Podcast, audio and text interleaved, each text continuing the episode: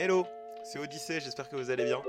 Aujourd'hui, on va partir sur un nouvel épisode de Panorama, euh, sur un grand format qui va parler euh, de la mode au sein des mangas, comment les mangas sont influencés par la mode plus simplement, et aussi comment la mode a été influencée par les mangas, car on voit euh, depuis quelques années beaucoup de marques de vêtements non qui se permettent du coup de faire des, des collabs avec des licences plus ou moins connues parler aussi euh, en même temps du cosplay et de différentes licences qui ont même la mode au sein euh, de leur narration.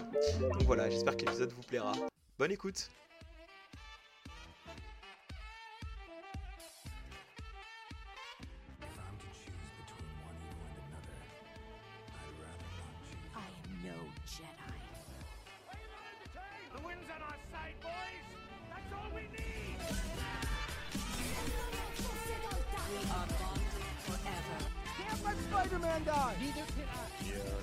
Et bonjour à tous, on se retrouve pour ce nouvel épisode de Graphic Saga, pour un nouveau panorama sur euh, les mangas et la mode. Et donc pour cet épisode, je serai avec Ludo et Anne-Lise. Salut à tous les deux. Salut. Salut. Ça fait plaisir de vous recevoir parce que ça fait un moment qu'on va faire l'épisode. Et euh, de, de péripétie en péripétie, ça s'est finalement fait. Donc c'est vachement cool. Puis nous, ça fait un moment qu'on s'est pas vu, Karl, donc. Euh. Oui, non, mais oui, c'est vrai qu'on s'est pas vu depuis waouh, tellement longtemps. J'ai oublié ta tête, tu vois. Je vais ton visage, Ludo. Alors, euh, je vais vous laisser vous présenter, Anne-Lise. Euh, qu'est-ce que tu, qu'est-ce que tu fais dans la vie sur Internet Ouais, alors bah moi déjà, à la base, j'ai plutôt commencé avec une chaîne YouTube sur le cinéma. Et euh, ensuite, après, j'ai étendu ça à TikTok. Mais euh, sur TikTok, bah, pour le coup, je parle justement de manga et d'animé euh, uniquement, pas du tout cinéma. Donc comme ça, ça me permet un peu de varier les contenus, de parler un peu de toutes mes passions à travers les différentes plateformes. Donc voilà, c'est plutôt cool. Et sur Insta, j'ai aussi fait un peu de mode, on va dire, puisque j'ai fait des études là-dedans. Donc c'est pour ça que le sujet du jour m'intéresse.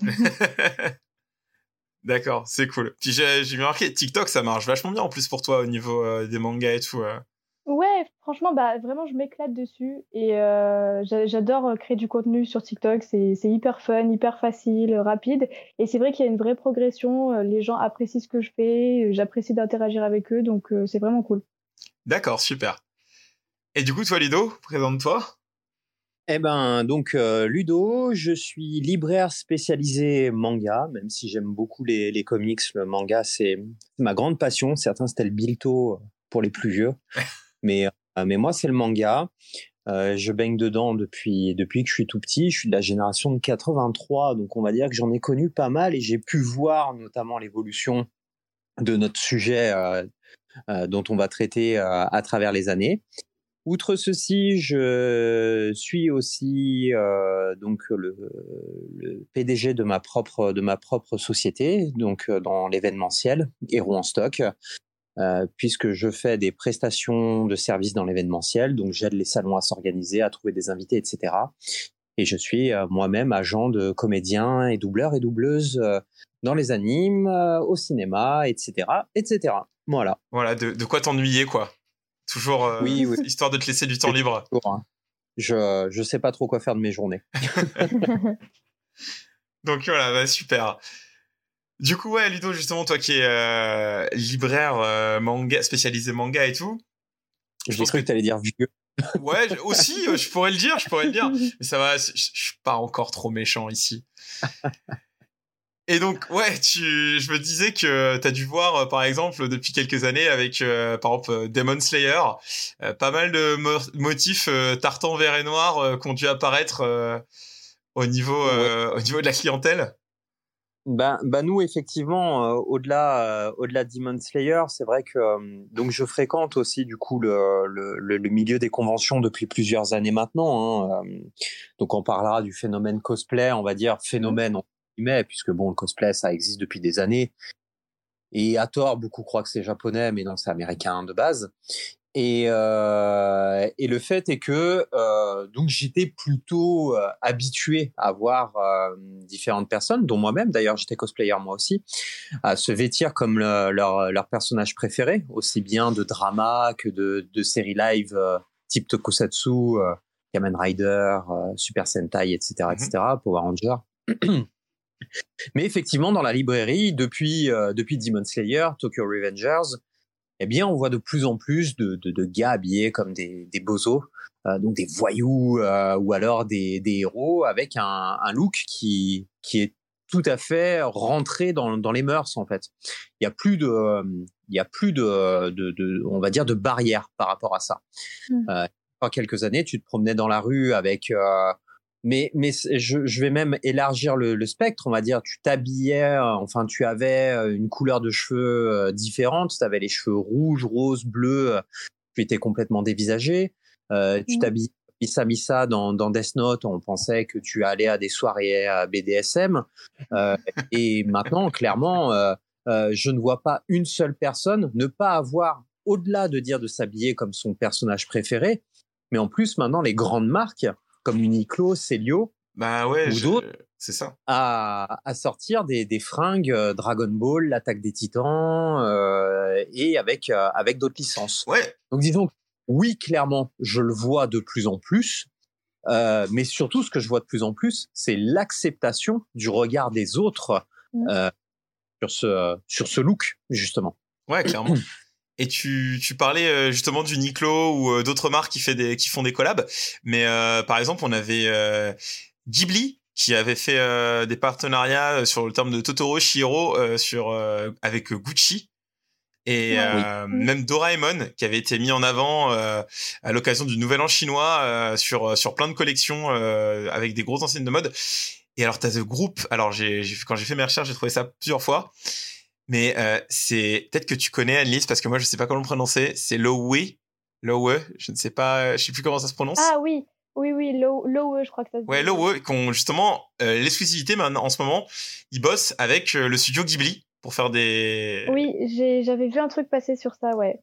Donc voilà, donc même les, les grandes, grandes, enfin, les grandes marques se mettent là-dessus, quoi. Ouais, ouais, bah ils ont compris qu'il y avait un intérêt. Ils ont aussi fait pas mal ça avec les jeux vidéo. Ouais.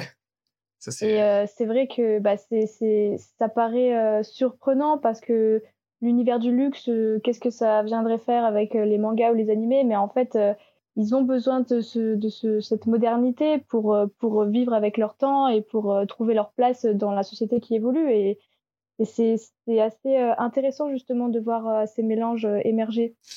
Bah ouais, clairement, surtout qu'en plus le, le, manga a, a explosé euh, ces dernières années, quoi. Surtout que je le vois, Annelise, moi je te suivais avant quand tu parlais de cinéma, et c'est vrai qu'à à un moment tu t'as as commencé à dire ah j'aimerais bien regarder des, des animés japonais, et euh, ouais. t'en as regardé un, deux, et après c'était fini, euh, totalement mordu. Ouais ouais, euh. je suis... ouais, ouais, je suis vraiment tombée dedans un peu d'un coup, et après j'ai plus arrêté du tout. Donc ça fait partie vraiment de ces gens qui ont pris les mangas là sur ces cinq dernières années et qui font partie de la, ouais. de la nouvelle explosion, quoi. C'est une espèce de, de seconde vague, quoi. Et euh, mmh, ah ouais, totalement, ouais. Ça, ça vient totalement de là, quoi. Et euh, vous avez vous des, des mangas là quand on parle de, de mode comme ça, de, de, de, pièces, on va dire, de des vêtements qui vous ont euh, qui vous ont déjà euh, plu ou euh, qui vous ont interpellé, on va dire, dans la rue ou des, des styles en rapport avec tout ça? Ou pas? Tu veux dire du, du, style que nous on aimerait porter ou alors que qui, qui nous a marqué euh... Ouais, qui bah les deux, tu vois, quelque chose que tu aurais voulu porter ou quelque chose qui un truc que tu as vu quelqu'un qui était vachement classe avec euh, ce genre de tenue par exemple, tu vois? Bah moi je sais que par exemple euh, bah, tout à l'heure Ludo il parlait des cosplays et ouais. euh, moi ça je, je, me suis vraiment prise au jeu de faire des cosplays euh, en convention. Et bah là cet été je suis allée à la Japan Expo et justement j'y suis allée en cosplay de Misa parce que j'aime le look du personnage. J'aime pas spécialement le personnage. Ouais. Euh, parce que voilà, c'est un personnage qui est assez idiot, faut dire ce qu'il est. mais euh, mais j'adore son look euh, et, euh, et je voulais trop euh, le, le, faire en cosplay et c'était vraiment bah, c'était hyper hyper cool justement de pouvoir y aller comme ça et que les gens reconnaissent. Enfin. Ouais, non, mais clairement, je vois ce que tu veux dire. Disons. Disons pour moi que le personnage de Misa est le est le la parfaite porte d'entrée pour pour le monde du cosplay et on va dire l'acceptation du public du regard du public sur Missa. Missa, mine de rien, est un personnage qui peut paraître extravagant, qui a pu paraître extravagant dans les années 90. Euh, quand quand on l'a vu parce que cette tenue un peu euh, dentelle, goth, loligoth d'ailleurs, oui, ouais, ouais. Mm. Euh, et qui évolue d'ailleurs avec l'âge de son personnage pour le coup. Euh, puisque Death Note, pour recontextualiser un petit peu pour pour le public qui ne connaîtrait pas encore ce chef-d'œuvre hein, du manga, clairement, euh, c'est ça se passe sur plusieurs années. Donc Misa a le temps d'évoluer elle-même euh, quitte au bout d'un moment en fait euh, étant complètement oui bon il y a, y a, un côté idiote effectivement mais elle est surtout très amoureuse et euh, et totalement euh, oui elle est elle est sous emprise et naïve hein. voilà d'un d'un pervers narcissique hein, qui est qui qui est light. Oh, je vois pas pourquoi tu dis ça.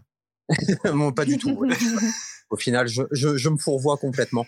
Et et, et derrière donc c'est vrai que Missa a est et ce qui est arrivé de mieux pour pour moi, euh, pour euh, les cosplayers, personnes fans de mode et voulant s'identifier ou voulant faire accepter la culture manga. Moi, je le disais, euh, je suis né, euh, je suis né en 83, euh, donc peut-être que la plupart d'entre vous, ça paraît déjà un âge, un âge canonique. Mais mine de rien, on a commencé avec avec des respect l'ancien. Et et on a commencé par exemple nous avec Lucie Lamour et Rock'n'Roll où il y avait un groupe de rock qui s'appelait les Beehives, qui avait une immense choucroute rose et blonde sur la tête ou violette euh, on a commencé aussi très bêtement, je peux le dire aussi. Dragon Ball a lancé une mode de vêtements. On voulait tous avoir un, un dogi de Goku, mais on percevait très bien que ça ne pouvait pas être possible. Euh, ça, on pouvait pas porter quelque chose comme ça sans paraître complètement idiot. Euh, donc du coup, on a attendu nous aussi en quelque sorte euh, un animé, un manga qui nous aurait permis d'avoir la classe. Moi, je me mmh. souviendrai toujours le premier costume que je me suis acheté. Donc j'ai fait un mariage d'un pote, etc. Alors c'est pareil, je vais vous donner quelques indices. C'était un costume qui était déjà d'une trop grand pour moi, mais volontairement, qui était de couleur blanche. Et ben, euh, si vous avez pas trouvé, parce qu'à la limite un costume blanc un peu trop grand, il y en a dans tous les mangas. Mais c'était GTO, c'était Onizuka. Bah C'est la première fois qu'il se rend mmh. justement à son à son entretien. Euh, il a ce costume qui est beaucoup trop grand pour lui. Il essaye de paraître sérieux jusqu'à ce qu'Onizuka soit lui-même une fois qu'il a été recruté. Il porte même des cosplays de Debiluman et tout. Enfin, enfin voilà. Euh, il est même habillé en Kinnikuman. Enfin, plein, plein de, plein, plein de héros de manga. Mais au final, lui, en quelque sorte, il interprète un personnage en se mettant dans un costume trop grand pour lui. Mais moi, c'était la classe atomique. Et c'est en quelque sorte mon premier, entre guillemets, cosplay, mais costume de tous les jours où j'ai dit, ah, vous avez vu, j'ai vraiment la classe. Bah non, non, j'avais l'air d'un con, mais. Euh, mais c'était ma petite fierté à moi de pouvoir dire, hé, je fais comme Onizuka, quoi. Non, mais oui, je vois ce que tu veux dire. moi aussi, j'ai fait, j'ai fait un peu de cosplay au, enfin, rapidement, la Japan Expo aussi. Euh, j'étais venu, euh, j'avais fait Spider-Man noir, j'avais déjà fait aussi Norbert Dragono. Et là, pendant le confinement, j'ai bossé sur un cosplay intégral d'Asoka sur sa tenue du Mandalorian, ouais. Et, et je l'ai fini, du coup. Et c'est vrai qu'il y a, y a un plaisir, comme tu disais à Annelise ou Ludo, de dire voilà, regardez, euh, je fais comme le personnage et euh, j'ai la classe, tu vois. Il y a ce truc-là de porter ah bah un ouais, totalement, ouais. Et, et, voilà, et donc c'est sûr que, comme tu disais, Missa, c'est une super porte d'entrée, quoi. Pour, euh, et on a, on a une personne sur Lyon, une cosplayeuse, qui, euh, je t'en avais déjà parlé, Ludo, quand j'étais passé de voir, qui fait un super cosplay de Nana ah oui, mais je l'ai déjà vu, je l'ai déjà vu. C'est Chandari, euh, c'est Chandari sur euh, Instagram. Et en plus, elle a, déjà croisé, ouais. elle a vraiment un, un faciès qui fait qu'elle ressemble vraiment beaucoup au personnage. Et elle a vraiment quelque chose qui fait qu'elle marque et elle peut porter ce look dans la vie de tous les jours, quoi. Ouais, ouais bah moi je l'avais croisé. Euh, enfin, si on parle de la même personne, moi je l'avais croisé dans la rue. Hein. Ouais, ouais, bah ouais, ouais ça m'étonne pas, moi aussi. Direct reconnu, enfin, c'était évident, quoi. Ouais, elle a des traits en plus qui sont assez marqués, donc ça mm. m'étonne pas, quoi. Ouais. Et du coup, ouais, en, de, de tout ça, tout ce qu'on a dans la mode, parce que je vois par exemple, là, il y a eu encore euh, le dernier film One Piece, ça a entraîné une collection de vêtements chez Celio, si je dis pas de bêtises, dernièrement. Euh, oui, enfin, je sais pas s'il y en a eu une dernièrement, mais c'est possible, ouais. Avec euh, le film One Piece Red qui était sorti. Ouais. et, au-delà de toutes les collections que peuvent faire les mangas, c'est enfin et les industries de mode, on a aussi tous les mangas qui sont vachement inspirés par par la mode et c'est ça qui m'avait donné envie de, de, faire cette émission avec vous. Notamment, on en parlait tout à l'heure off records avec Ludo. Récemment, Spy Family qui a un un nombre Lloyd et Yor du coup pour ceux qui connaissent pas Spy, Family c'est le un des derniers phénomènes de l'année dernière. C'est un manga d'espionnage qui prend comme cadre une espèce de de d'Allemagne post Seconde Guerre mondiale euh, avec oui, euh, C'est ça pendant la guerre froide. Et il y a en fait il y a pas un il y a pas un chapitre où Lloyd et, et Yor donc euh, le couple qu'on suit ont pas la même tenue. C'est c'est assez dingue en fait je trouve. Il y a mhm. l'auteur il, accorde à faire des tenues d'époque et et à vraiment enfin déjà quand t'écris un manga quand on est à ce stade là je trouve de vouloir vraiment à chaque chapitre changer les tenues de tes personnages c'est un boulot monstre je trouve de, de bah ouais, surtout qu'on sait qu'il y a quand même beaucoup de mangas justement où des fois ça a même été reproché le fait que les personnages s'habillent toujours de la même façon et que c'est pas crédible. Enfin, moi je sais que j'ai déjà vu des gens reprocher ça. Oui, mais dans les mangas, euh, le personnage en fait il a une seule tenue et il ne se change jamais. Et c'est vrai que j'ai l'impression que sur des mangas peut-être plus récents, il y a un peu moins ça. Donc peut-être qu'il y a un effort qui est fait euh, justement pour euh, peut-être justement pour donner un peu plus euh, une identité aux personnages, montrer qu'ils ont eux-mêmes leur propre style et pas juste une tenue qui est la même sur 15 tomes quoi. Naruto et son placard de doudoune orange. Ouais, voilà, c'est ça. c'est tout à fait juste. Euh, ben, on, peut reprendre hein, sur tous les euh, tous les mangas, on va dire euh, post post 90, même on peut aller jusqu'à 2000, où en gros il fallait une identification du héros et des personnages. L'identification du héros passait par sa coupe de cheveux, ses vêtements. On en parlera aussi tout à l'heure de Yu-Gi-Oh, Yu-Gi, etc. Ces personnages n'ont qu'une tenue. Naruto, il a qu'une tenue quand il grandit, il en a une deuxième. Le gars, il a eu deux, deux tenues dans sa vie, quoi. C'est, euh, c'est, absolument. euh, et on l'a vu aussi. J'ai cité Goku, j'ai cité euh, donc on peut parler de Vegeta aussi. Donc c'est tous des personnages qui, au final, à un moment, euh, ont eu une tenue unique pour l'identification. Mm. Aujourd'hui, on arrive dans un nouveau système au niveau du manga, c'est-à-dire que le manga est une industrie qui est ultra puissante, qui concurrence n'importe qui. On a parlé de ces grandes marques aussi qui font des associations avec euh, du manga ou avec euh, avec un personnage euh, de manière de manière un peu plus précise. Mais c'est qu'en gros, cette industrie a compris aussi que bah, si tu peux leur faire changer de vêtements, donc non seulement tu leur donnes l'impression, tu donnes l'impression à ton lectorat le personnage évolue en même temps que toi, donc il y a une meilleure identification du lecteur au niveau du personnage principal et donc euh, de dire bon bah voilà je suis euh, il est comme moi euh. et après derrière au-delà de ça aussi ça a un impact financier qui est fort c'est-à-dire que tu vas pouvoir sortir toi-même des vêtements tu vas pouvoir mmh. faire des collabs tu vas pouvoir sortir des nouvelles figurines des figurines mmh. en suite en suit, etc., etc. Et Ludo, euh, là-dessus, je, te coupe deux secondes, mais tant, que j'y suis, ce que j'aimerais bien le, dire là, ça, tu viens de me faire penser, mais euh, il y a un shonen qui le marque beaucoup ça récemment, euh, My Hero Academia, le costume de Deku que au début tu t'en rends pas forcément compte, mais qui mm. il rajoute vraiment une petite pièce par-ci, par-là. le, costume il évolue vraiment un tout petit peu de chaque chaque arc pour vraiment avoir un design, on va dire définitif là où on en est actuellement aujourd'hui, quoi.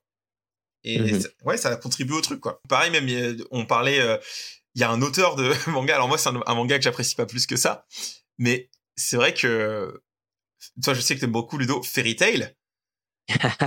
Hiromashima, ça par contre, je peux pas lui retirer. Il se, il, franchement, il se donne pour changer à chaque arc. Il change les tenues de, de tous les membres de l'équipe principale qu'on suit, quoi. Bon, beaucoup quand même, euh, beaucoup quand même la jante féminine, à mon plus grand regret. Ouais, mais ça, malheureusement, euh, oui, euh, on va pas, on peut pas lui, oui, malheureusement. Toute personne me connaît, mais maintenant soit peu, hein, je suis toujours très fier de dire que que, que Fairy Tail, hein, c'est c'est c'est c'est mon manga péché mignon. Christopher, si tu m'entends, je pense que tu es en train de faire un AVC en, à, à ce moment même. Je suis oui, Fairy hein, j'ai Panther Lily sur les côtes. Euh, C'est-à-dire que Fairy techniquement, moi, euh, voilà, quitte à ce qu'on en discute plutôt sérieusement, c'est trop cool que t'en parles, Cal, parce qu'il y en a beaucoup qui n'aiment pas Fairy pour plein de raisons et que je valide à 400%. Mais c'est que Mashima vit pour sa licence. Il vit pour ses personnages. On peut lui reprocher plein de trucs, les personnages qui sont hyper sexualisés, euh, des personnages comme Erza qui sont hyper puissants. Bon, ben plus elle perd de vêtements, plus elle devient puissante. Ça aussi, ça m'a toujours fait marrer.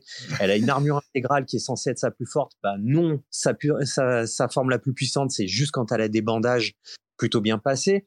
Donc je vais dire qu'en termes de euh, traitement des personnages féminins, franchement, c'est hardcore. Mais bon, je veux dire, après, il y a Kishimoto qui, euh, qui ne sexualise pas du tout ses personnages. non, mais j'ai fait un, j'ai fait un épisode là-dessus. Il les sexualise pas, mais il sait rien en faire. Euh, c'est exactement ça. Mais oui, mm. au niveau de la mode, que ce soit dans Eden Zero, dans Fairy Tail, euh, Rave, Rave Master, que, nous avons aussi chez Côté Manga, hein, j'en profite pour faire de la pub. ces personnages évoluent et il y prend plaisir. Il n'y voit pas un degré, on va dire, de merchandising. Bande Presto pourrait faire beaucoup plus de figurines de, de Fairy Tail parce que c'est une licence qui cartonne. Hein, faut pas. oui, bien sûr. Mais, euh, mais voilà, effectivement, c'est juste que lui, il veut les faire vivre. Donc, c'est euh, c'est très bien dit, Karl. C'est-à-dire que pour lui, les personnages grandissent, ils ont des tenues qui sont adaptées à un moment M à une situation euh, présente aussi. Il faut qu'ils soient plus couverts, il faut qu'on montre qu'ils aient subi un entraînement, euh, euh, tout plein de choses. un contrario d'un Goku, par exemple, c'est très dur de lui faire changer de tenue, ou alors on, lui fait changer de tenue pendant deux trois épisodes et il revient très vite. Et encore concernant Son Goku, comme j'aime bien l'appeler, il change quand même beaucoup de doggy euh, petit petit il y a une alors je sais pas si c'est rapport à l'animé ou plus euh, version euh, sur le manga de de Toriyama mais je crois qu'il commence sur un doggy bleu. Ensuite il a, il a le doggy de Kame Sennin tout à fait. Il vient avec son doggy orange parce que après l'ellipse, quand il grandit avant son mariage avec Chichi, il revient quand même avec une tenue qui est où il a un turban, un, un une énorme ombrelle, un kimono par-dessus son doggy c'est ce que Dieu lui fournit. C'est ça. Ah, c'est beau. Ah, c'est beau dit comme ça. Incroyable. Hein. Et, il changera pas de doggy jusqu'à, par contre, euh, la fin, l'épilogue de Dragon Ball Z, par contre. Le, 28e Tenkaichi Budokai est très important, justement. C'est pour ça, bon, après, on n'est pas sur une émission sur Dragon Ball, donc je vais pas polémiquer sur Dragon Ball. Mais euh, au 28e Tenkaichi Budokai, on considère que Goku n'a plus besoin de maître. Il n'a plus d'enseignement à apprendre de personne, donc il arrive à prendre sa propre liberté, même à son niveau vestimentaire. De même que Vegeta d'ailleurs. Vegeta, dans ses dernières cases, n'a plus du tout sa tenue de Saiyan, que ce soit avec ou sans armure. il, a toujours cette sorte euh, Il s'est démilitarisé, Vegeta. C'est ça, bah, il a un Marcel noir mmh. dans, dans, le, dans le 28e Tenkaichi Budokai, donc les dernières pages il a un, euh, il a un Marcel noir, euh, il a un survêtement, euh, des petites bottines, et voilà. En gros, c'est des personnages qui ne sont plus Saiyan, qui ont arrêté, on va dire, les combats, qui sont devenus leurs propres maîtres, qui ont atteint leur but, et donc qui peuvent exister eux-mêmes, par eux-mêmes en fait, naturellement. Donc c'est ce qui est très important aussi, et c'est ce que tu disais aussi Anne-Lise, c'est que ces personnages, en quelque sorte, ils évoluent aussi avec nous. Même ces personnages qui ont très peu de tenue, et eh ben au final, on va avoir un fait marquant qui va dire, ben voilà, on a changé de vêtements parce que, voilà, parce qu'il s'est passé ça, parce que j'ai grandi, parce que j'ai évolué, parce que je peux penser par moi-même. Donc c'est très important au final le vêtement dans le manga. Le, thème de l'émission est vraiment incroyablement bon, quoi. C'est des choses que dont j'aimerais parler souvent justement moi aussi en conférence des sujets qui sont hyper intéressants et beaucoup mmh. plus psychologiques au final qu'on veut bien le, laisser penser. Et, bah et puis en plus, le manga, c'est quand même très, enfin, c'est très visuel avant tout. Et euh, bah, le vêtement, c'est visuel. Et c'est par les vêtements, tu fais passer énormément de choses. Donc le fait, par exemple, qu'un personnage change de tenue pour marquer, euh, justement, comme tu le disais, un moment dans, dans sa vie, dans son évolution, bah, l'auteur a même pas besoin, du coup, de d'exprimer en fait clairement le changement avec des mots. Rien que la tenue peut suffire à, mmh à, l'exprimer en fait et ça peut être du coup vraiment très très fort euh, et très euh, lourd de sens quoi quand on quand on lit le manga du coup. Clairement. Et du coup tu me fais une super transition en parlant de visuel et de d'importance euh, de sur les vêtements à ce que ça apporte à la narration. Parce que le le manga qui on va dire a carrément inscrit la mode dans sa diégèse c'est Jojo Bizarre Adventure. Ah. Qui est là. Euh, Ludo, euh, c'est ta marotte et euh, je sais que tu as plein de choses à dire. Mais par exemple, moi, je sais, par, bah, j'avais fait mes petites recherches là-dessus il y a quelques années. mais euh, l'arc de Giorno est entièrement, entièrement pensé, euh, enfin, qui se passe entièrement en Italie, est pensé quasiment avec des tenues inspirées de Gucci. Et ça, ça m'avait, euh, ça m'avait retourné la tête. Oh, ben même, moi qui n'ai pas vu tout, enfin Jojo, j'ai vu trois épisodes, mais j'ai vu pas mal d'images, tout ça. Je reconnais Gucci à 10 km. Mais ouais, c'est dingue. Et, de son, euh, son protagoniste principal, Giorno, c'est euh, Giorgio Armani. Oui. Non, mais c'est vrai qu'il a vraiment cette attitude un peu justement du, du, du, designer italien hyper, comment dire, excentrique et en même temps qui a beaucoup de caractère. Enfin il y a effectivement tout ça. Donc ouais, euh, Jojo, ça a vraiment, ça fait partie de la diégèse de l'œuvre pour moi. Le simple fait que quand on suit Jotaro, par exemple, jusqu'à ce qu'on le voit avec euh, avec Jolene, avec sa fille, il a vraiment changé de tenue à chaque fois et ça a une importance la tenue qu'il porte. C'est c'est c'est pas anodin.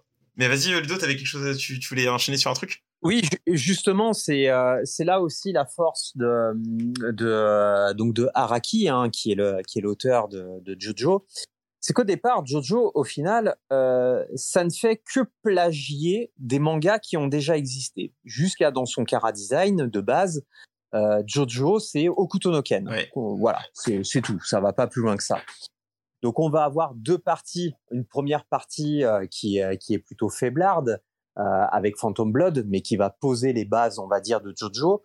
Mais personne n'a trouvé son, son style. Aussi bien Dio, le méchant principal, qui est la némésis, on va dire, de la famille euh, Joe Star, euh, jusque Jonathan, etc. Après, on va passer à Battle Tendency, où on va être sur un gag manga, mais on va commencer à avoir des inspirations qui vont être un peu puisées à droite à gauche, et notamment dans des groupes de musique on va avoir Eshidishi, donc ACDC, on va avoir Wamu, euh, donc Wham, hein, George Michael euh, et le deuxième dont on oublie toujours le nom. Euh, et on commence à avoir une certaine identité qui est en train de se créer. Puis arrive Stardust Crusader, et donc avec le légendaire Jotaro, l'apparition des stands, etc. Et là, on voit que même les stands eux-mêmes sont stylisés, mmh. c'est-à-dire qu'ils ont leur propre look. Euh, les héros sont habillés en cuir. Il suffit de voir par exemple Paul Naref, qui est le, français, hein, en hommage d'ailleurs à, à, Paul Naref, hein, le, le, le, chanteur. Et ils vont tous avoir des tenues très euh, très cuir, très sky, euh, des petites casquettes. comme tu le disais aussi, ils vont ils vont s'habiller un peu différemment. Et puis alors après, quand on arrive dans les autres parties, bah, la fameuse partie Golden Wind aussi avec avec Giorno. Bon ben là, par contre, c'est c'est l'apogée de la mode quoi. C'est-à-dire que là, on va avoir euh, des artbooks qui ont été carrément créés, ne serait-ce que sur ça. On va avoir des artbooks sur les animés avec les seitei, avec les dougas. On va nous montrer les costumes sous les différents angles. Et là, clairement, Araki s'est approprié quelque chose. C'est-à-dire que pour continuer à faire vivre son œuvre, au-delà du scénario, justement, eh ben, il y a inculqué des choses qui sont indispensables à la vie de tous les jours, qui est la culture générale, dans cette culture générale, il y a la culture musicale, on l'a dit, avec les noms des personnages, mmh. et il y a cette culture aussi mmh. vestimentaire qui est bel et bien présente et qui peut paraître très rigolote. D'ailleurs, euh, euh, la, la, décence m'interdit de dire ce que j'entends parfois sur Jojo, qui est un manga, on va dire. Oui, c'est un manga mmh. pour pour personnes efféminées. J'essaie de le dire le plus joliment possible face à tant de bêtises, mais euh, c'est surtout que Araki lui-même en interview l'a dit, a fait mais là où les gens croient que moi j'efféminise euh, mes, euh, mes personnages, pas du tout. C'est la représentation parfaite de la mode que je me fais. C'est au contraire, c'est la classe ultime. Lui-même l'a dit, et moi j'ai toujours perçu Jojo comme ça. C'est-à-dire que même jusque leur pose, Jojo c'est des mannequins. C'est-à-dire que c'est un défilé non-stop. C'est même les stands, euh, les projections euh, holographiques qui permettent de faire des combats dantesques.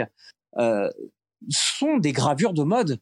Et en ça, c'est Araki est un est un fucking génie quoi. C'est pour ça que moi Jojo de toute façon, il y a à boire et à manger avec ce manga. Ah mais hein. bien sûr. Mais puis euh, tout, est, tout est juste en fait. Il y a quelque chose qui est dans dans la création des personnages, dans leur tenue, il y a hum, tout est pensé, tout est situationnel. Et quand tu parles de mannequin, je pense que que c'est vraiment le, le terme juste parce que il y a vraiment ce côté où chaque chaque euh, moment de Jojo, c'est une, c'est une scène, c'est une représentation en fait. Chaque personnage vient, il est positionné là, dans cette position, mmh. avec ce décor qui raconte mmh. euh, l'importance que le personnage a à faire ici, et tu peux rien enlever. Et c'est assez passionnant. Mmh. Il y a un côté un peu théâtral aussi. Ouais, clairement. Bien, et, bien sûr. Et du coup, Jojo, tu, tu disais qu'à la base, c'est euh, c'est assez classique euh, dans, dans, ses, dans ses débuts et ses inspirations, mais il va définir tout un pan moderne du manga après. Et pour rester dans la mode, un personnage qui est ultra stylisé dans les années 2000, c'est le personnage de Yugi Muto qu'on parlait tout à l'heure, qui est littéralement un personnage de Jojo en fait.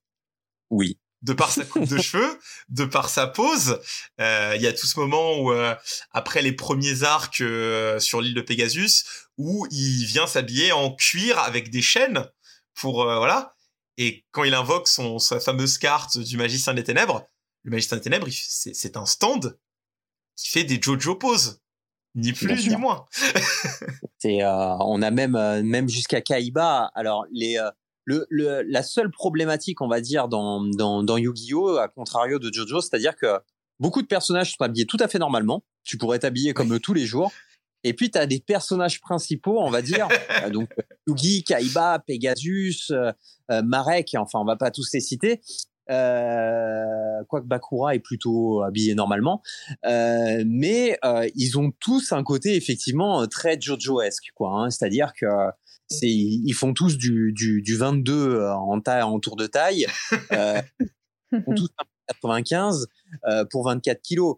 Et c'est la représentation malheureuse aussi, on va dire, qu'on a, mais parfois très réaliste du, du mannequinat, c'est-à-dire ces personnages très filiformes au final, à qui on peut tout faire porter. Ouais, et ça. ça. ne paraît jamais ridicule. C'est ça aussi la force du manga. C'est-à-dire que ce n'est et, et, tu vois, Annelise, je sais pas si tu as déjà lu Yu-Gi-Oh par exemple Non, je, enfin, je regardais quand j'étais petite, mais euh, bon, euh, je regardais ça vraiment à la télé. Ouais. Euh, Donc, tu vois par exemple, Jojo, tu vois Dio, tu vois qui est le personnage de Dio? Oui, oui, je vois qui Eh ben, il faut te dire qu'il y a deux méchants dans Yu-Gi-Oh Bakura et Marek, qu'a cité Ludo. C'est des, c'est Dio Brando. C'est simplement ouais. Dio Brando, en fait. ok.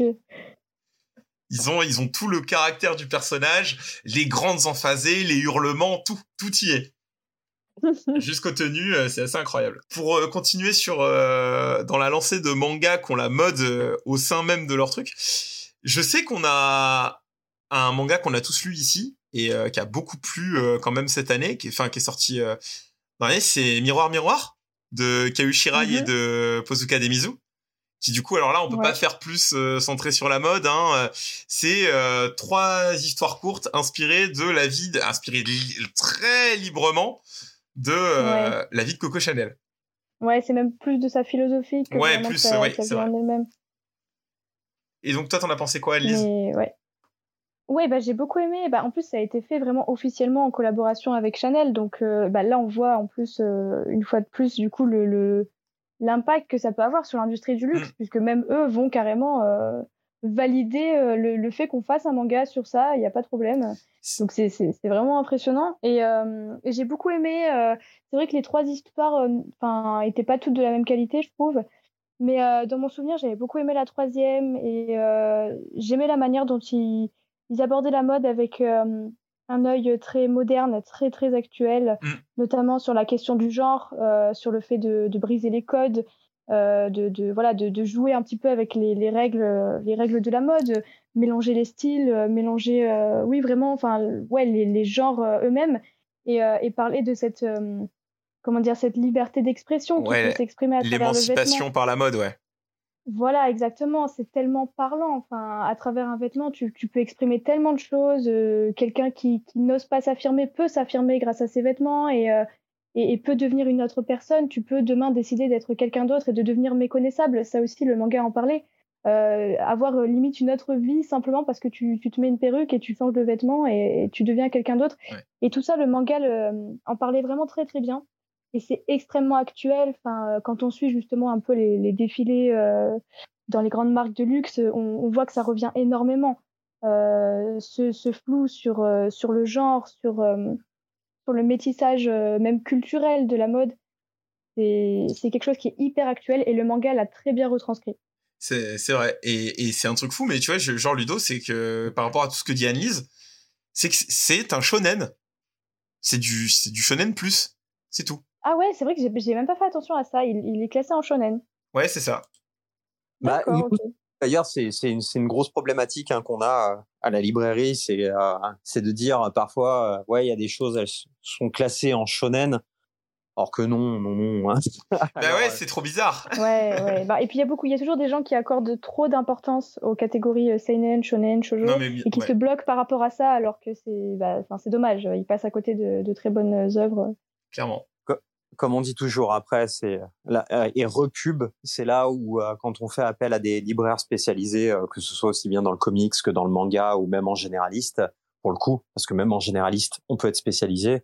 Mm. Bah, on guide et euh, on guide surtout sur l'intelligence émotionnelle aussi, de voir si on est prêt à, entendre, à voir, à lire quelque chose euh, selon les expériences de vie qu'on a déjà eues. Donc, euh, donc voilà, c'était le, petit, la petite aparté. et toi, tu non, mais, t'as raison, Ludo, c'est super important en plus. Enfin, le, le, métier de libraire, c'est grave important justement, comme dit sur la sensibilité des œuvres et tout mais surtout, en plus, c'est un public très jeune. Enfin, Les lecteurs de manga sont quand même relativement jeunes pour la plupart. Il y en a beaucoup même qui sont adolescents. Donc s'il y a bien un âge où, c'est le bon moment pour sensibiliser à certaines choses et ouvrir euh, le regard, ouvrir l'esprit sur des thématiques euh, vers lesquelles ils, n'iraient pas d'eux-mêmes, euh, bah, le manga, c'est un super bon moyen d'arriver à ça. Ouais. Bien sûr. Et ça permet d'ouvrir d'autres horizons aussi.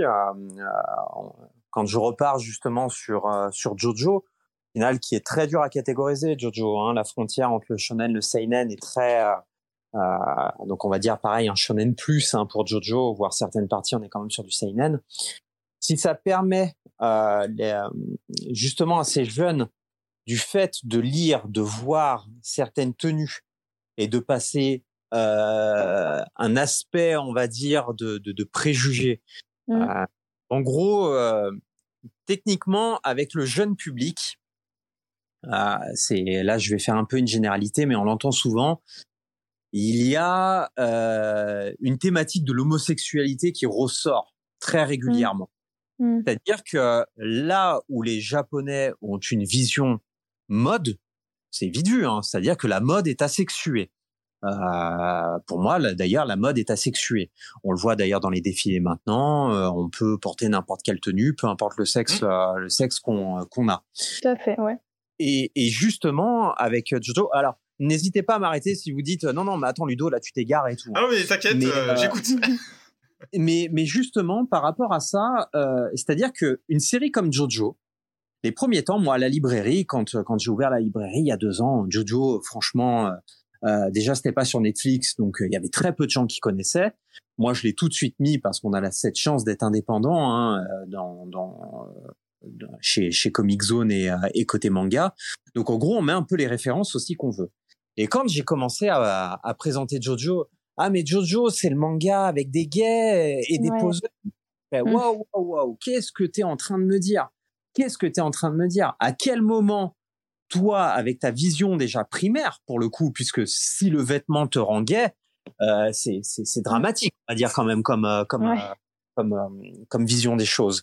Et de dire, bah regarde, si je reprends tous tes stéréotypes à toi, on est d'accord que le gay était féminé, etc., etc. Je fais, il y a des gars qui se mettent des patates dans la gueule, ils se, ils s'explosent tous.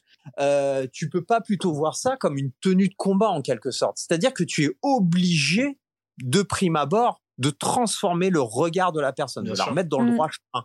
Tu mmh. vois et ça aussi, c'est très important justement. Euh, et c'est pour ça que je suis très heureux aussi de voir que la culture nippone et mangaesque, mot qui n'existe pas du tout d'ailleurs, euh, que, que, que, que, cette culture-là permette, c'est ce que je disais aussi en début d'émission, d'ouvrir et de faire de l'acceptation. C'est-à-dire mmh. aujourd'hui, dans la rue, il y a un gars qui s'habille comme Dio dans Stardust Crusader, c'est-à-dire euh, t-shirt, euh, petit crop top euh, et compagnie. Et les gens me disent, oh, t'as vu là la classe, il s'habille comme Dio et tout. Euh, c'est exactement. Ouais. On va pas dire, ouais, regarde, c'est un gay poseur.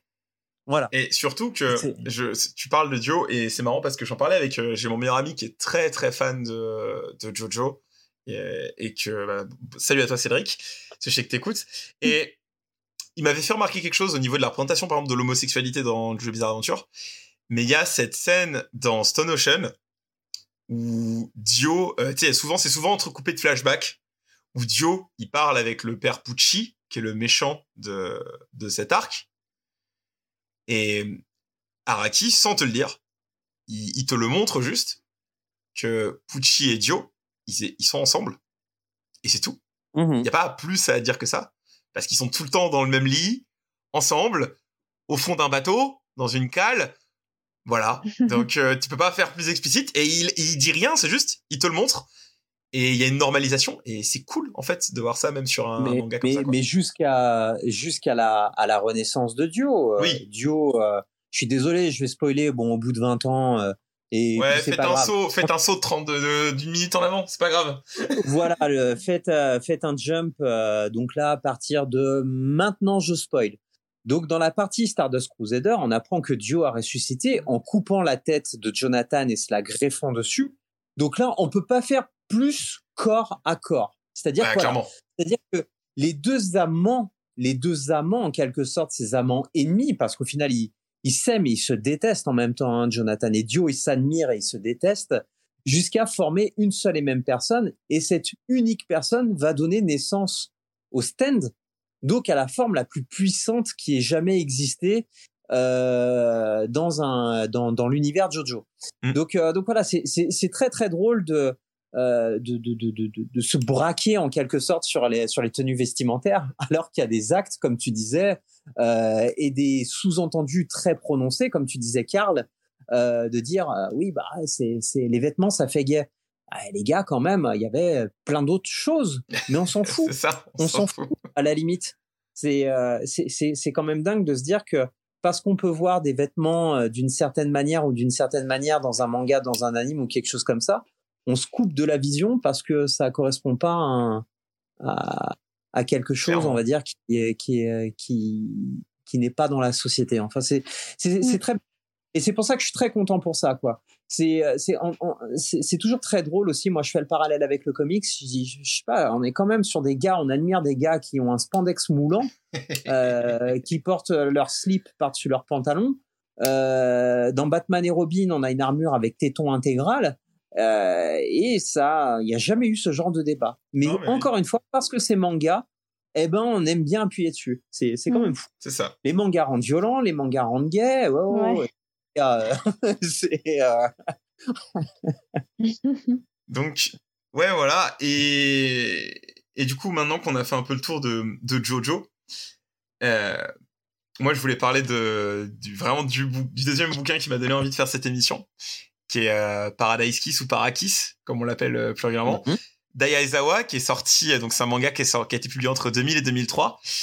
Et du coup, qui a pas été publié dans les magazines classiques, il a été publié dans le magazine Zipper, qui est un magazine de mode japonais.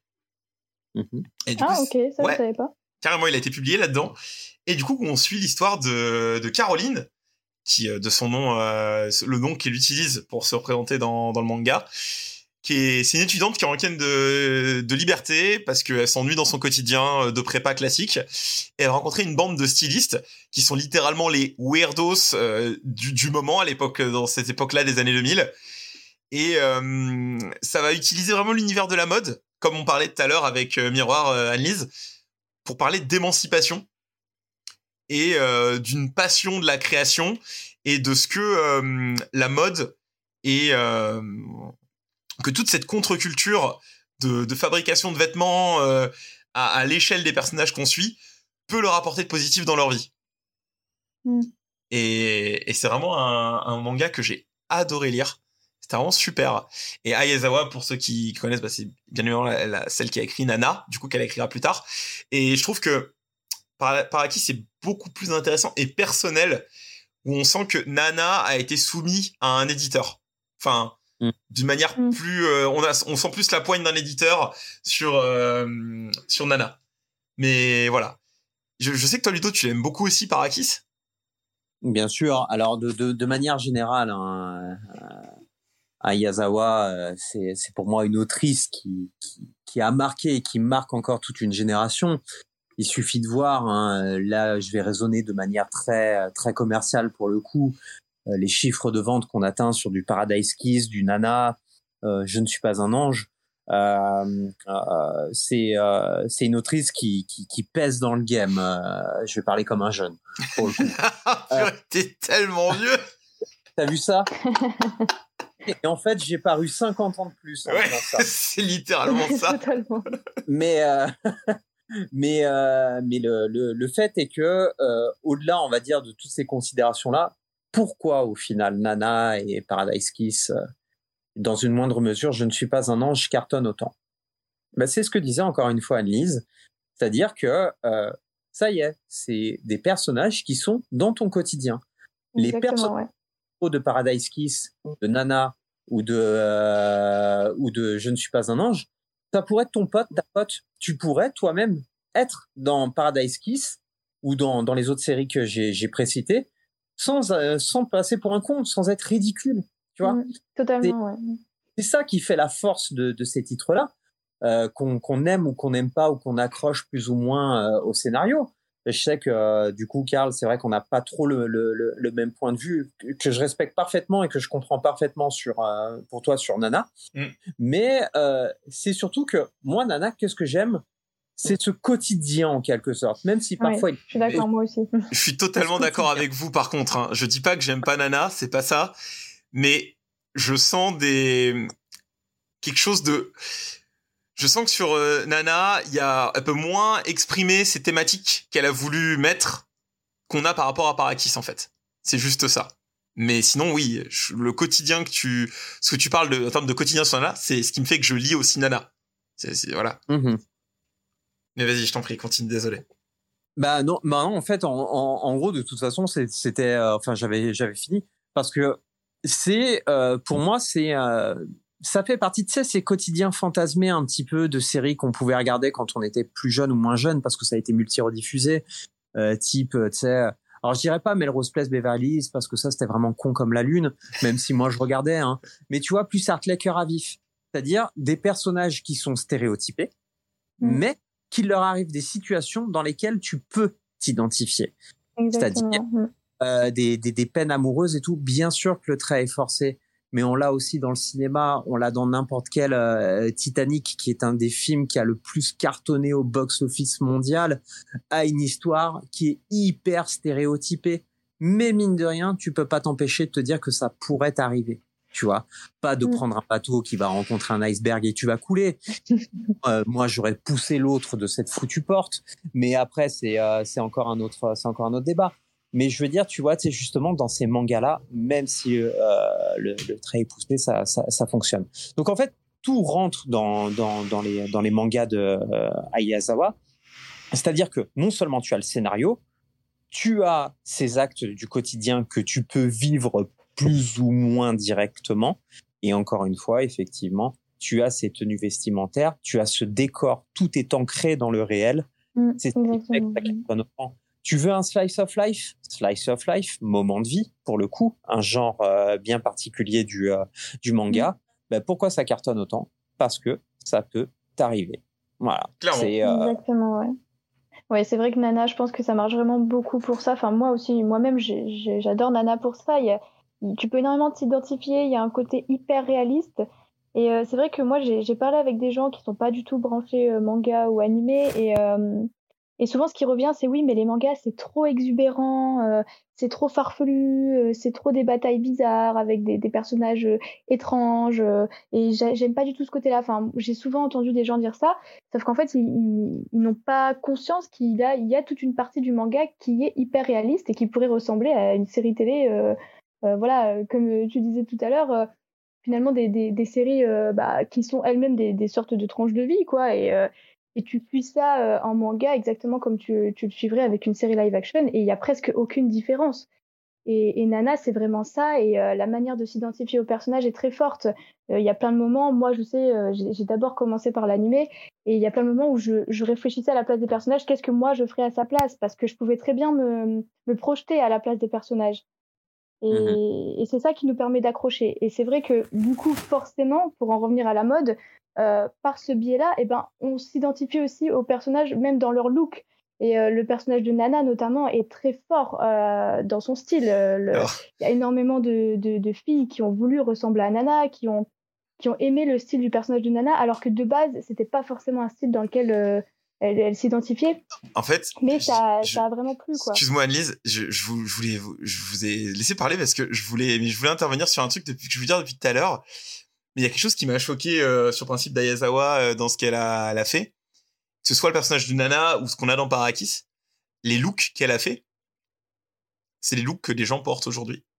Mais c'est ça, ouais. C'est ça qui est fou en fait, c'est que des personnages qu'elle a créés dans les années 2000 et qui ont un look qu'on aurait dit, c'est vraiment c'est la culture un peu underground qui, qui avait à l'époque, cette contre-culture euh, japonaise de gens qui se cachaient un peu et qui étaient super mal vus par la société. C'est comme ça que s'habillent aujourd'hui les gens. Bah, c'est un look qui a été, enfin, c'est des looks qui ont déjà été populaires aussi même dans les années 90, notamment à Londres, tout ça, mais euh, mais c'est vrai qu'aujourd'hui, ça revient en force et c'était pas forcément le cas euh, dans les années 2000, surtout au Japon, quoi. Mais clairement. Mmh, mmh. La culture Mais, mais, mais de toute façon, quand tu regardes les, les, les personnages de Nana hein, dans, dans, leur, euh, dans leur tenue vestimentaire, comme tu dis, hein, tu parlais de Nice de, de, de Londres, hein, on est clairement dans le Londres, tu vois, tu sais, euh, très, très post, enfin, tu sais, grunge, punk. Grunge punk, ouais. Ouais, ouais, c'est ça, bah ouais. Bah, Nana, est fan de la créatrice Vivienne Westwood et euh, bah, là on est vraiment dans le dans le, style euh, anglais euh, grunge et punk par excellence. Hein. C'est ça. C'est ça, c'est ça. T'as les as les Doc Martens euh, mm. et t'as ce collier de cuir, tu vois, autour autour du cou. Et je sais pas comment dire, mais mais vraiment Nana, tu vois, c'est moi chaque chaque case ou chose comme ça. Alors bien qu'il y a des, des sujets très graves hein, dans Nana pour pour le mm. coup, comme je dis encore une fois, hein, c'est un slice of life. Euh, si la vie était faite que de belles mmh. choses, ben, je pense qu'on n'en serait pas où on en est d'ailleurs actuellement. Mais il se dégage vraiment cette impression, euh, je suis avec des potes, quoi. Mmh. C'est pas des paroles en l'air ou quelque chose comme ça, ou pour faire le beau parce que je suis libre. Mmh. Non, c'est voilà, encore une fois, tu, tu les vois, tu t'imagines avec eux. Exactement. Est-ce que ce, est-ce que ce jean, moi, ça m'irait Est-ce que cette robe, ça m'irait à moi? Est-ce que cette veste euh, euh, Et tiens, si je mettais ce collier de, de main et tout, est-ce que on, comment on me percevrait? Et, tu vois, c'est, ça qui a d'incroyable. C'est-à-dire que, en quelque sorte, ce sont des modèles sur lesquels tu peux te, sur lesquels tu peux te projeter. Ce sont des modèles non plus fantasmés maintenant, puisque le fantasme ferait qu'on ne voudrait pas s'habiller tel quel. Mais, euh, mais maintenant, voilà, quoi. On, on, tu parlais de Tokyo Revengers. Maintenant, c'est bon. je vois des Draken dans tous les sens. on, parlait de la mode par rapport aux vêtements. N'oublions pas la mode euh, via les coupes de cheveux aussi. Hein. Oui, oui, euh, bien sûr. Et euh, des, des, coupes de cheveux maintenant, euh, comme je disais. Alors moi, je suis parti sur un stéréotype de base bien que toi, Karl, tu connais Aurélie, donc tu sais, euh, tu connais ses, couleurs de cheveux. Mmh. Mais euh, le, le, fait est que maintenant, on ose la couleur de cheveux. Euh, euh, qui sort de, de, de, de l'original, on va dire. Maintenant, mmh. être aussi bien cheveux verts que bleu, etc., etc.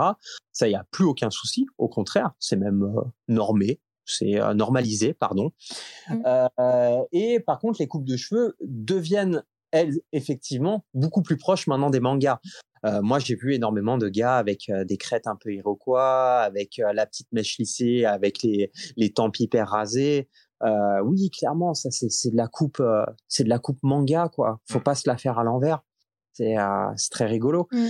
Mais ça a toujours existé. C'est pareil, c'est ce que je disais. Euh, dans les années 80, il y avait une série qui s'appelait l'agence Tourisque. Le nombre de mes potes black qui se sont fait la coupe de Mr. P. c'est, euh, mais, mais voilà. Et c'est là où on voit la, la puissance, l'impact des mangas dans notre, dans notre quotidien, quoi. Jusqu'à reprendre aussi la mode. C'est aussi, euh, pour moi, en quelque sorte, j'élargis un peu le champ. C'est aussi euh, la posture. On parlait des JoJo poses, mais le nombre de gars maintenant que je vois euh, s'accroupir un peu, tu sais, comme euh, des bozozoku, tu sais, sais, limite avec la clope, euh, tu vois, tu sais, genoux un peu arqués, tu vois, tu sais, par mmh. terre, à t'attendre, euh, euh, tu sais, à, te faire, euh, tu vois, tu un truc comme ça, tu vois, c'est très, mmh. très rigolo. moi, ça, ça me fait beaucoup rire. Ça me fait beaucoup rire. Mais c'est, mais c'est cool. Sans déconner, mmh. c'est cool. Je veux dire, moi, si on, si on prend tout le meilleur du manga et si on arrive à effacer les horribles et débiles euh, propagandes qu'il y a eu il y a des années de ça sur euh, sur le manga, c'est notre plus belle victoire. Tout à l'heure, Annelise, tu disais euh, effectivement le en en quasi majorité, hein, le public manga est jeune, ce qui est plutôt vrai. Euh, nous, juste pour information, euh, au niveau local, dans, dans, notre librairie, on a vu euh, la plupart de nos acheteurs de manga entre 30 et 40 ans. Ah ouais, c'est notre. Ouais, notre majorité de clients, tu vois. Et justement, d'ailleurs, on a des personnes qui sont de plus en plus âgées. Ben, d'ailleurs, d'une, parce que, comme moi, d'ailleurs, elles vieillissent et elles passent le flambeau, tu vois, mmh. en mmh. quelque sorte, ça se normalise. Mais on a des personnes très âgées, c'est-à-dire la soixantaine, qui commencent à se mettre à du manga et on leur fait découvrir bien évidemment d'une manière très douce avec du Taniguchi euh, euh, et, euh, et d'autres auteurs. Et derrière, justement, bah là aussi, ils peuvent s'apercevoir que dans le manga, eh ben c'est pas différent. C'est pas différent de la vie de tous les jours. Quand tu vois un personnage de Taniguchi dans la mode, eh ben c'est les salaryman des années 80. C'est ça. C'est-à-dire costume, cravate, etc. Et bam, et là aussi on peut s'identifier. Tu vois, c'est ça qu'il y a d'incroyable avec le manga, c'est que euh, c'est pas pour rien de toute façon que que, que, que, que voilà, je, je, suis libre à manga, c'est j'aime mon métier, j'en brûle. Mais tu vois, c'est beau quoi, c'est qu'à à tous les moments en fait, on peut s'identifier à un personnage de manga, ne serait-ce qu'à travers son apparence. Ouais. Et c'est ça qui est mmh. cool. Le personnage le plus euh, qui ressemble le moins à un humain, hein, on peut s'identifier clairement à lui. Bien sûr. Euh...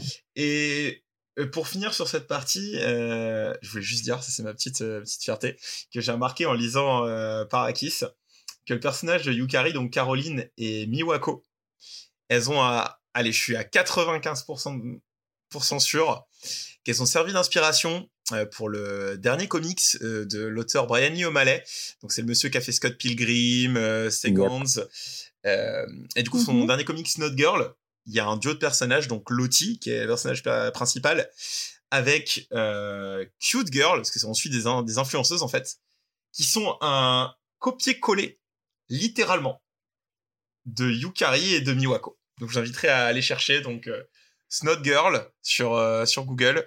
Vous tapez Lottie et Cute Girl et vous irez voir ensuite Paradise Kiss, la couverture euh, bah, principale de, de l'édition qui est ressortie. C'est c'est un décalco.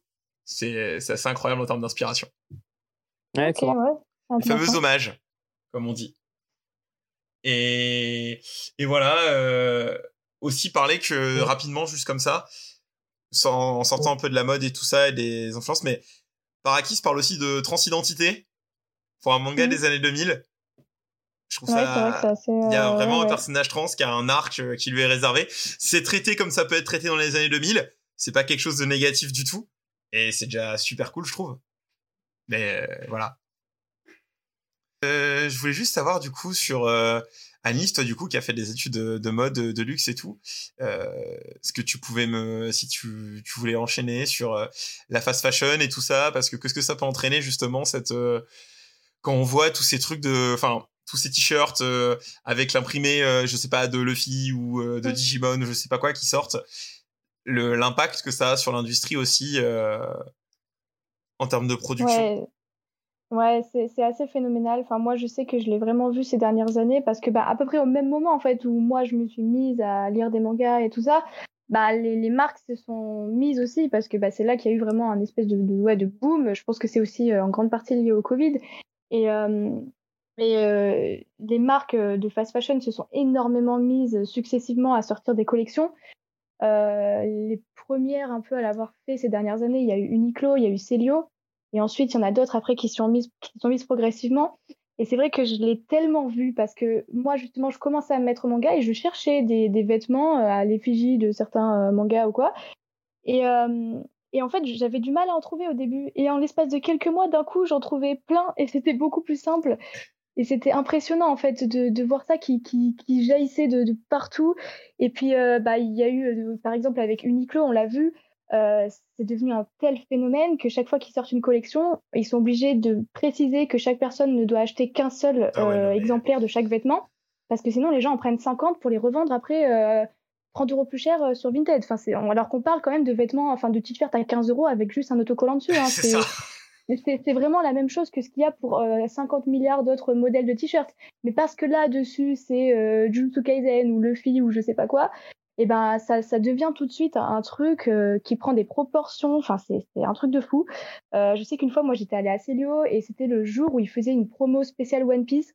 ils avaient mis une énorme PLV One Piece dans la boutique et j'avais même j'avais acheté un suite et avec j'avais eu des goodies offerts et tout. Enfin, c'était vraiment un truc. c'était limite un mini événement alors que c'était chez Célio quoi. Enfin, ça n'a rien à voir de base avec les mangas.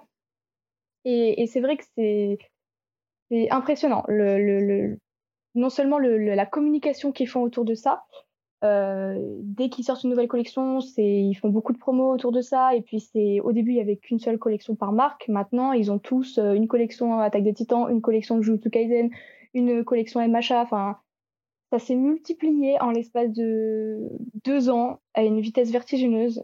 c'est très impressionnant. C'est très très très impressionnant. Mais après la mode est un milieu qui réagit extrêmement vite. Euh, enfin, il y a des collections qui sortent euh, à chaque saison, donc forcément, ça se renouvelle très très très très vite. Et en fait, euh, quand tu es dans la saison actuelle, on va dire que la limite la, la mode de cette saison-là est déjà dépassée en fait. Et c'est pour ça que ça va tellement vite que c'est pour ça que c'est un des secteurs, je pense, qui a réagi le plus vite à, à cette arrivée, on va dire, de, ce, à ce boom du manga. Et, et c'est pour ça que ça, ça s'est vu très très vite dans, chez ces marques-là, l'arrivée de, de l'influence des, des, mangas et des animés. Et euh, je sais, je sais pas jusqu'où ça ira, ni combien de temps ça va durer, mais c'est impressionnant. Ben, nous, ça va jusqu'à la sortie d'un collector là qui va qui va arriver en, en novembre. C'est Aohashi, donc un manga sur euh, sur le foot. Et euh, et pour le coup, ce, ce collector, quand tu l'achèteras, tu auras le maillot de l'équipe de football du. Ah, c'est vrai. Donc tu vois là, tu as une identification à l'extrême en quelque sorte, puisque euh, tu ne peux pas, euh, là, tu ne peux pas être autrement que le héros. C'est-à-dire qu'on te dit, tu seras comme lui. Euh, achète ce collector, vu le nombre de réservations que j'ai dessus, les amis. je pense que on va pas être que, que deux à, à porter ce t-shirt-là. Mais voilà, on y est arrivé. C'est-à-dire que maintenant, avant le collector, c'était une petite PLV ou quelque chose comme ça. Mmh terminé. C'est tu as euh, les sapes de euh, du, du, du héros quoi. Euh, donc là, ça se prête merveilleusement bien à la chose. mais je pense que ce genre de collector arrivera de plus en plus. D'ailleurs, par exemple, bon après c'est des c'est des press kits donc qui qui sont différents, qui ne sont pas destinés au public. Mais nous, quand le press kit pour pour Machel, euh, on avait carrément des, des bandeaux de sudation parce que le personnage fait de la muscu. Mmh euh, en gros, voilà, c'est euh, mmh. porte le héros jusque jusque dans l'effort, quoi. C'est et, même, je sais, bah, j'ai vu récemment. Pour la Coupe du Monde. Parler justement des maillots de foot. Il y a eu avec Blue Lock. Ouais, c'est ça. Ouais, tu voulais en parler? C'est quoi? C'est l'équipe de foot C'est l'équipe de Japon. Bah, pour la Coupe du Qatar, leur maillot était inspiré des designs des, des, maillots de foot de Blue Lock. Ouais, ben ça c'est incroyable. Enfin, tu te dis là, l'influence, elle arrive dans un milieu qui est ultra sérieux. Enfin, là, ah on bah parle quand même de la plus grande compétition de, de football, quoi. C'est pas rien. Et, euh, et le, le, manga, en fait, va venir s'incruster euh, là-dedans, quoi. C'est fou. Moi, j'attends, j'attends l'équipe de, de, football japonais habillée entièrement au Okutonoken pour la prochaine Coupe du Monde de football. Mais regarde, n'empêche, dans les, dans les JO, euh, ce qui a été dommage, parce que c'était probablement, là, il n'y a pas du chauvinisme, mais c'était probablement la l'une des plus belles cérémonies d'ouverture qu'il y a eu, ou alors d'événements. À chaque fois, on avait des génériques d'animés, de mangas mmh. euh, euh, pour les Jeux Olympiques. Pour dire que les héros sont tellement ancrés dans la culture populaire mondiale, mmh. c'est-à-dire que c'était des personnages de manga qui te représentait. C'est-à-dire que tu vois, là, là, tu t'es pas dit, oh con, et regarde, c'est Goku qui, euh, Goku avec son kimono orange qui, euh... non non, c'est, oh là là, c'est quand même classe, c'est Goku qui a un, et puis ah c'est cool, c'est, euh, c'est Tsubasa Ozara de, de, de Captain Tsubasa qui, euh, et, et, et tu vois, leur tenue est devenue quelque chose d'accepté dans, euh, dans, dans, dans, dans l'inconscient collectif.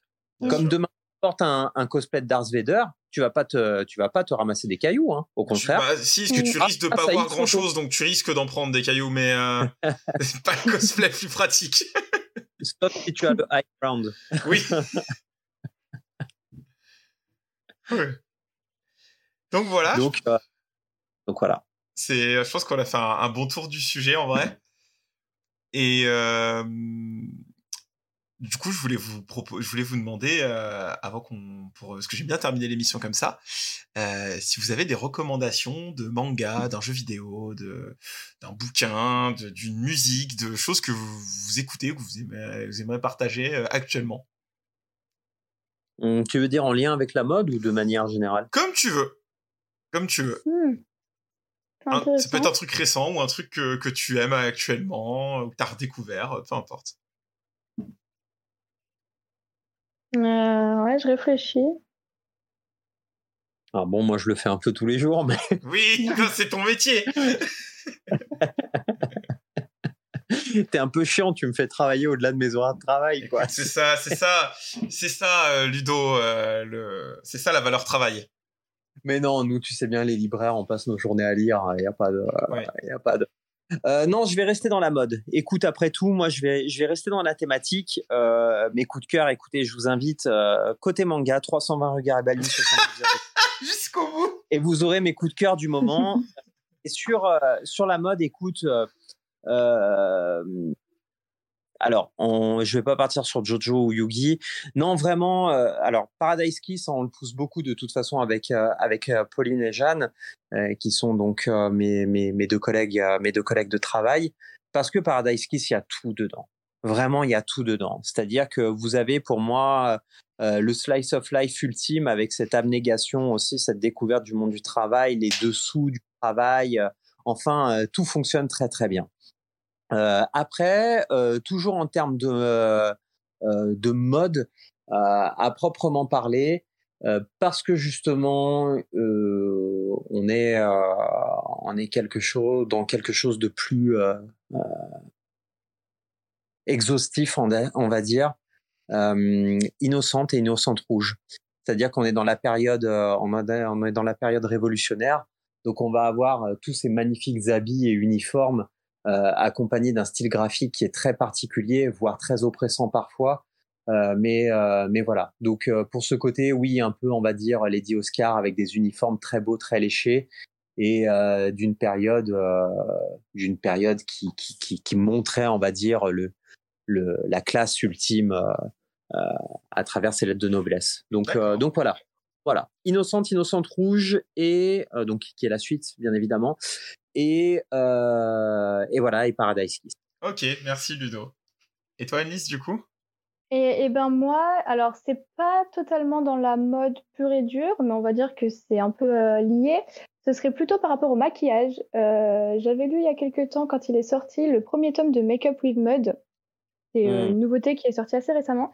Et le tome 2 va sortir ce mois-ci normalement. Et euh, j'ai beaucoup aimé. Euh, ça va aborder la thématique du maquillage, mais pas, on va dire, dans euh, simplement, ah bah on parle de maquillage, mais plutôt dans sa portée, comment dire, dans la, manière de s'émanciper à travers le maquillage. Ça rejoint un peu ce dont on parlait avec les, vêtements.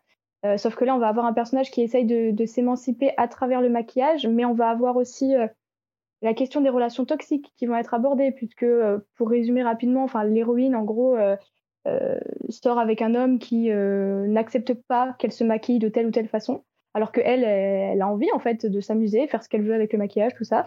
Et donc, euh, on va voir un peu cette, toxicité dans le couple euh, et comment elle, à travers le maquillage, elle va essayer de, elle va comprendre en fait que son couple est toxique et elle va essayer de s'émanciper. Et c'est très intéressant. J'ai vraiment beaucoup beaucoup aimé. C'est une thématique qu'on voit pas très souvent en plus dans les mangas. Donc euh, ça change un peu et euh, j'ai bien hâte de voir la suite. Ok, super. Eh ben merci. Très très bon. Ouais. Et ben moi je vais recommander un truc qui a rien à voir du tout parce que je fais ce que je veux.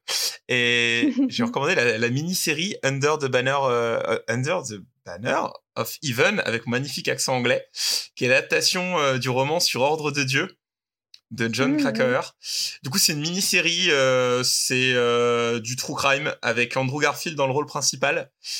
Et on va suivre en fait euh, une enquête policière euh, dans les années 80 dans une petite ville euh, majoritairement peuplée par des gens de confession mormon. Et il va y avoir tout un tout un tout un mix sur les extrémistes religieux et sur du true crime. Voilà. C'est super bien joué, Sandro Garfield. Donc voilà. Il y a eu, ils ont été nominés aux, aux Emmy Awards. C'est en sept épisodes, cet épisode d'une heure et c'est super sympa à suivre. Mmh, faut voilà. que je la rattrape celle-là, elle a l'air vraiment bien. Donc voilà. Donc bah, je vous remercie d'être venu. Et puis euh, je vous dis à bientôt. Merci Ludo, merci, merci, à bah, merci pour l'invitation. Avec plaisir. C'était cool. Salut, à bientôt. Ciao, ciao. À bientôt.